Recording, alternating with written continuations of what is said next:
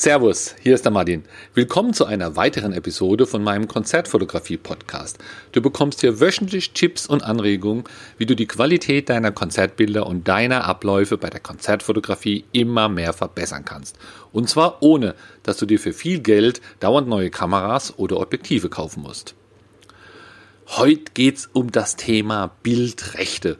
Und zwar biete ich ja immer an, wenn ich äh, neue Leute in der Gruppe habe oder im Newsletter, dass ich denen auch, wenn Fragen sind, dass sie sich an mich wenden können. Und es ist jetzt mal hier wieder soweit. Es kam eine Frage. Die Frage betrifft äh, Rechte, ein Rechte-Thema bei der Fotografie. Und ja, die wollte ich nicht einfach kurz per Mail beantworten, dann nützt ja nur eine Person was. Wenn man die hier jetzt einfach in der Episode von Podcast beantwortet, haben ja ein paar, paar mehr Leute was davon. So, ich lese einfach mal die Frage zu äh, vor, damit ihr erstmal einen Überblick habt. Und zwar die Frage lautet, ich habe Bilder an eine Band verkauft. Kann ich die jetzt auch noch an eine Zeitung verkaufen? Ich habe Bilder an eine Band verkauft, kann ich die jetzt auch an eine Zeitung verkaufen. Wenn die Person jetzt gegenüber mir sitzen würde, würde ich zwei, drei Fragen stellen, äh, um, um mich da ranzutasten, um dann einfach ein Ja oder Nein zu sagen.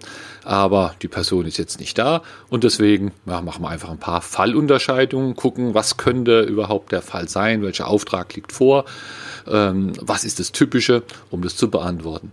Jetzt hier mein, mein Disclaimer. Ich selbst bin eher Fotograf und kein Rechtsanwalt. Also alles, was ich hier sage, ist, ist keine Beratung, schon gleich gar keine individuelle, sondern du hörst hier einfach, wie ich es mache, wie ich schon lange mache, wie ich gut damit fahre.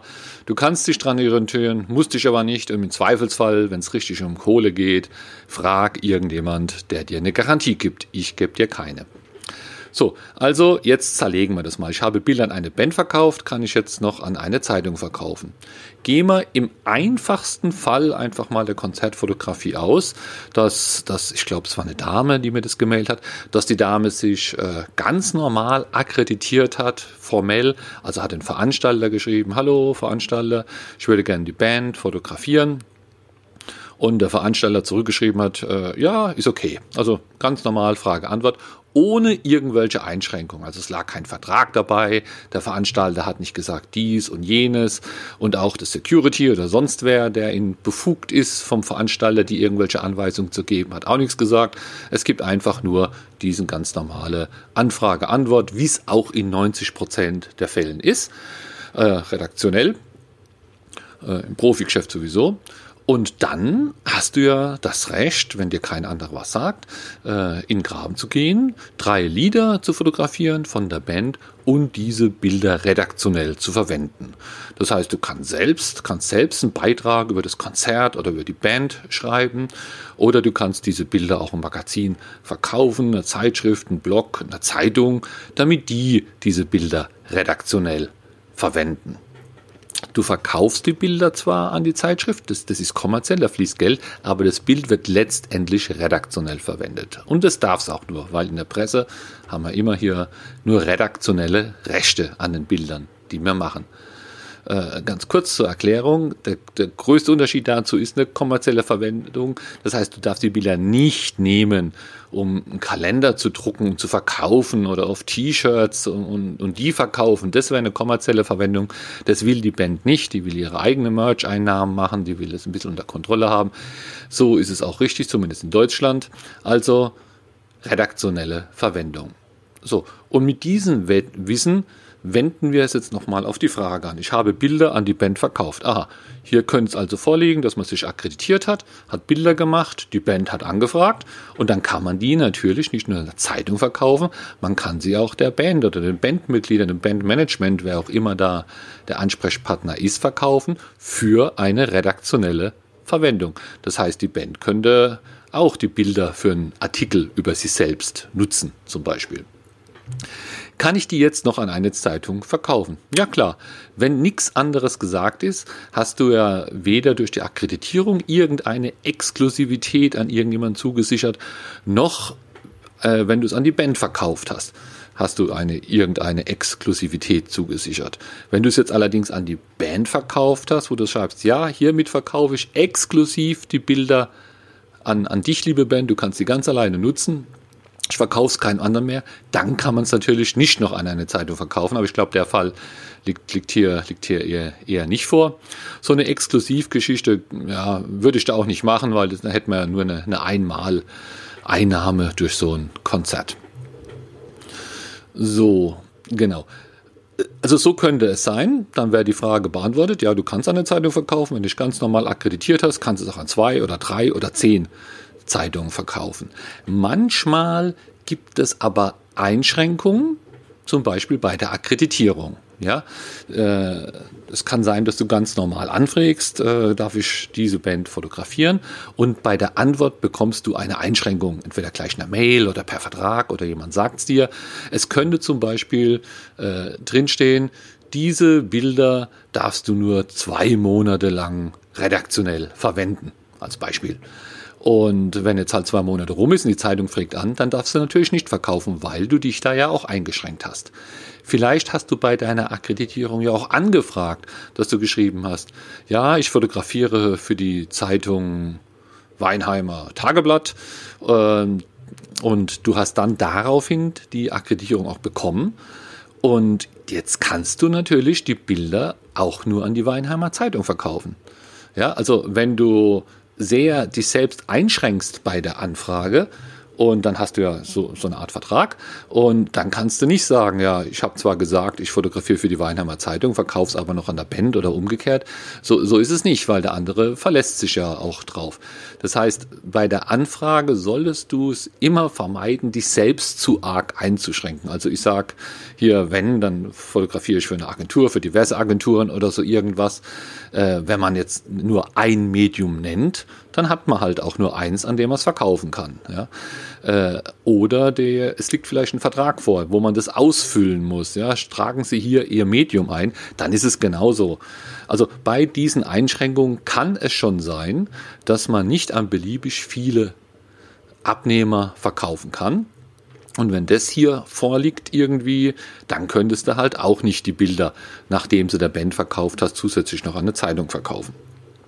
Also nochmal kurz zusammengefasst, wenn du dort redaktionell warst, hast normal angefragt, keine Einschränkung, kannst es auch an mehrere verkaufen. So, jetzt der zweite Fall. Diese Frage riecht nicht unbedingt immer nach einem redaktionellen Auftrag, weil es beginnt, ich habe Bilder an die Band verkauft. Das könnte hier auch ein bisschen sein, dass man hier beauftragt ist von der Band. Weiß ich jetzt nicht. Aber wir können sie auch mal vorsichtshalber durchkauen.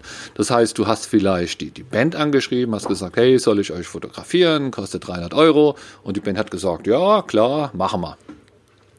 Jetzt bist du hingegangen, hast die Band fotografiert, die hat dafür gesorgt, dass du in den Graben kommst, um die Band zu fotografieren, schickst denen die Bilder, kassierst die 300 Euro. Äh, ja, das ist jetzt aber nicht redaktionell. Das war eine ganz normale Dienstleistung, das war eine, war eine Auftragsarbeit, die du für diese Band gemacht hast, kannst du vergleichen, wie wenn du für irgendjemand Passbilder machst oder, oder Hochzeitsfotos. Ja. Es ist jetzt so, dass es bei Passbildern oder Hochzeitsfotos gibt es keine, ja, ich sag mal, mehrere Seiten lange Verträge, sondern hier wird wohl mehr oder weniger davon ausgegangen, dass wenn du ein Hochzeitspaar fotografierst, dass und den, die Bilder dann nicht noch zusätzlich eine Zeitung, ein Hochzeitsmagazin oder sowas verkaufst, zumindest nicht ohne Zustimmung.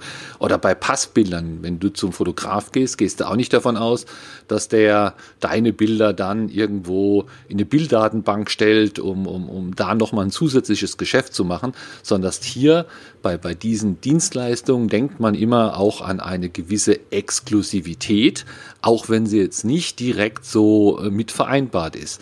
Das heißt, wenn du beauftragt bist oder wurdest hier von der Band, um zu fotografieren, hast Fotos gemacht, hast du denen dann auch geschickt, hast dann Geld bekommen, dann würde ich jetzt einfach mal davon ausgehen, dass die Band es nicht erlaubt hat, dass du sie zusätzlich nochmal irgendwo anders hin verkauft. Äh, schau in dein eigenes Angebot rein, was du geschrieben hast, schau in deine Auftragsbestätigung, schau in deine Rechnung rein, ob du es da irgendwie eingeschlossen oder ausgeschlossen hast, dass du noch ein zweites Geschäft mitmachen kannst. Wenn du es nicht irgendwie drin hast, würde ich einfach jetzt mal raten, äh, es eher nicht zu machen, beziehungsweise die Band einfach vorher zu fragen.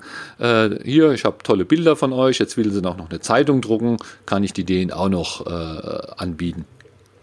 Die Band wird tendenziell wahrscheinlich eher nichts dagegen haben, weil die freut sich ja dann auch, wenn sie irgendwo in der, in der Zeitung ist. Und für dich heißt es ja dann äh, doppelt was verdient. Also die zwei Möglichkeiten sehe ich jetzt hier bei deiner Frage, dass es redaktionell war, dann, dann kannst du es. Aber wenn dich die Band beauftragt hat und es ist da nicht irgendwie vereinbart, dass du die Bilder mehrfach nutzen kannst, dann würde ich da eher vorsichtig sein. So, lieber Zuhörer, wenn du das jetzt ganz anders siehst bei diesen Rechtsthemen, dann äh, ja, komm, äh, schreib mir, mach, mach mit. Es ist immer gut, wenn man da mehrere Meinungen zu solchen Themen hat. Äh, auch wenn du das eh nicht siehst, kannst du mir mal was schreiben oder was, was drunter schreiben. Ist auch immer auf Facebook, sind auch die Podcasts ja auch immer. Und äh, dir, liebe Zuhörerin oder Fragenstellerin, bedanke ich mich nochmal für deine Frage. Ich hoffe, ich konnte dir ein bisschen weiterhelfen. Und wenn ich die Frage ganz falsch verstanden habe, ja, dann erklär halt einfach mir nochmal, gibt es eine Akkreditierung, gibt es einen Auftrag und dann kommen wir da sicher noch weiter. Bis zur nächsten Woche. Tschüss. Ich hoffe, diese und die letzten Folgen haben dir gefallen, dass du da irgendwas gelernt hast oder zumindest Anregungen oder Ideen bekommen hast.